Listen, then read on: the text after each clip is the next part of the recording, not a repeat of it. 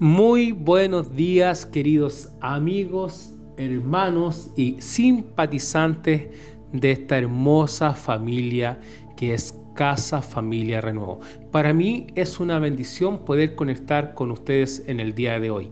Mi nombre es Luis y quiero compartir con ustedes una breve reflexión, la cual ha sido de bendición para mi vida. Y sabes que toda esta, esta reflexión nace de... Estaba, estaba viendo una serie estos días. Yo sé que a muchos de ustedes les gusta ver series por Netflix, ¿cierto? Yo sé que muchas de las hermanas están viendo Café con aroma mujer. Sé que algunas están viendo Pasión de Gavilanes. Y así, yo sé que algunos de, los varones y hombres de este grupo también han visto más de una serie narco, algunos de serie de fútbol, ¿cierto? Pero así, así podemos ver que a muchos en nuestros tiempos libres, ¿cierto? Les gusta ver esas series de Netflix. Y sabes qué? Yo estos días me comencé a ver una nueva serie que habla sobre la vida de Neymar, ¿cierto? Neymar, un jugador brasileño, por muchos queridos, otros un poco odiados por él porque algunos, algunos, dicen, algunos dicen que es muy exagerado, ¿cierto? Muy, muy bueno para el show.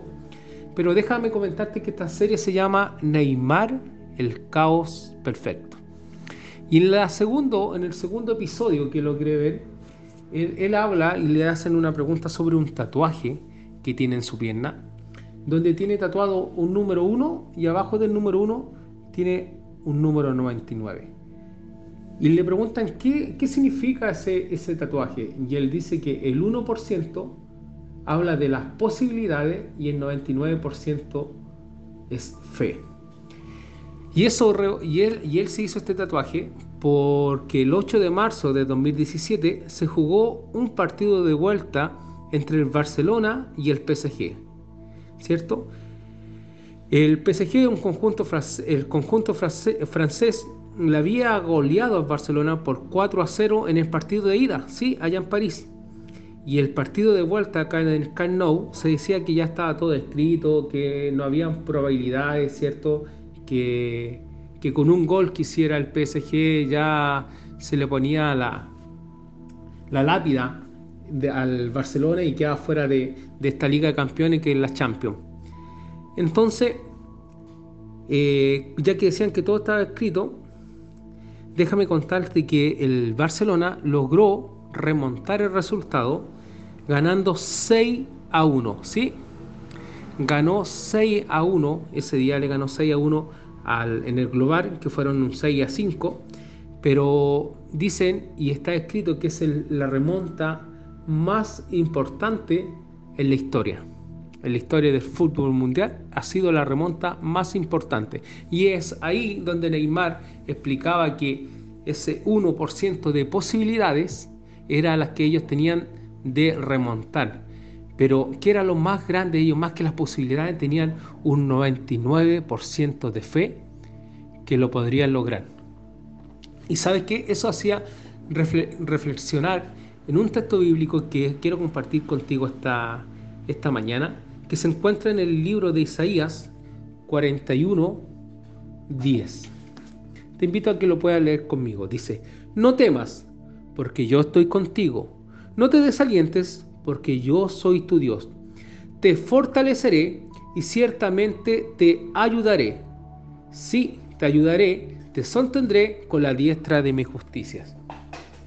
¿Sabes qué?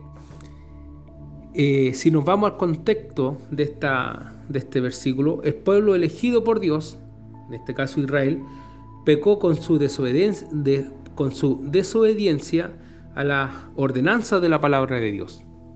El Señor, por medio de su profeta Isaías, dictaminó su juicio contra ellos, ¿cierto? Eso lo podemos ver en el libro de Isaías, capítulo 40, versículo 66. Pero Dios entregó a su pueblo en manos del enemigo pero a causa del pecado, sin embargo, Dios, que es bueno en amor y en gracia,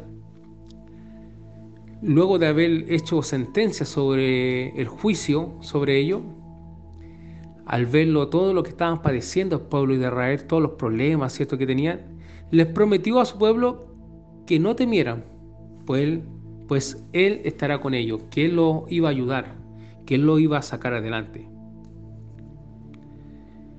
Y podemos ver que en este versículo Dios nos trae un regalo, ¿cierto? Mediante su gracia y nos dice este versículo, no temas porque yo estoy contigo, no te desalientes porque yo soy tu Dios, te fortaleceré y te ayudaré siempre. Pero déjame decirte, querido amigo, querido hermano, que para que este versículo, esta promesa de Dios pueda ser cumplida en tu vida, tiene algo, ¿cierto? Algo, algo que nosotros debemos hacer, que es, para que se cumpla este versículo, debemos, en nuestra vida debemos tener comunión con Dios. Para ello, debo estar en una búsqueda de su presencia, orar y leer su palabra. Insistentemente busquemos hacer la voluntad de Dios. Es allí cuando dejamos de tener miedo porque sabemos que cuando estamos del lado de Dios, Él tiene el control de todas las cosas. Incluso nos promete que Él estará con nosotros todos los días, ¿cierto? Hasta cuando Él venga. Es promesa de Dios.